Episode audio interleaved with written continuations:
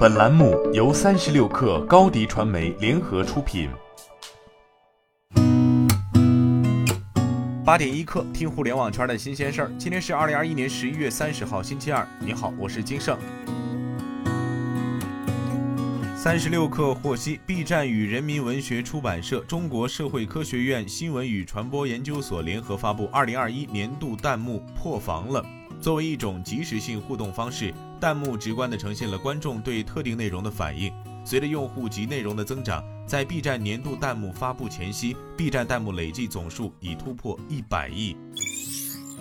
据报道，Sensor Tower 商店情报数据显示，在2021年第三季度收入创新高之后，腾讯 PUBG Mobile 合并和平精英收入在全球 App Store 和 Google Play 的累计收入已超过七十亿美元。截至目前，和平精英在中国 iOS 市场累计收入近四十亿美元，PUBG Mobile 在海外市场的累计收入超过三十亿美元。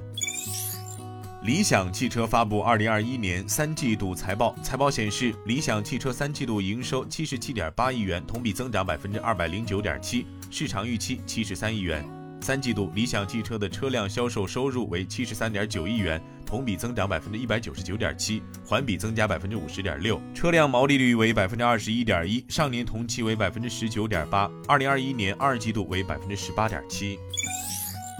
据央视新闻报道，联合国世界旅游组织表示，预计二零二一年全球旅游业因新冠疫情损失两万亿美元。尽管部分地区旅游业有所回暖，但是整体复苏步伐仍然缓慢而脆弱。根据这项预测，二零二一年全球国际游客总人次比二零一九年减少百分之七十至百分之七十五，与二零二零年情况大致相同。在遭受疫情冲击前，二零一九年全球国际游客总人次为十五亿。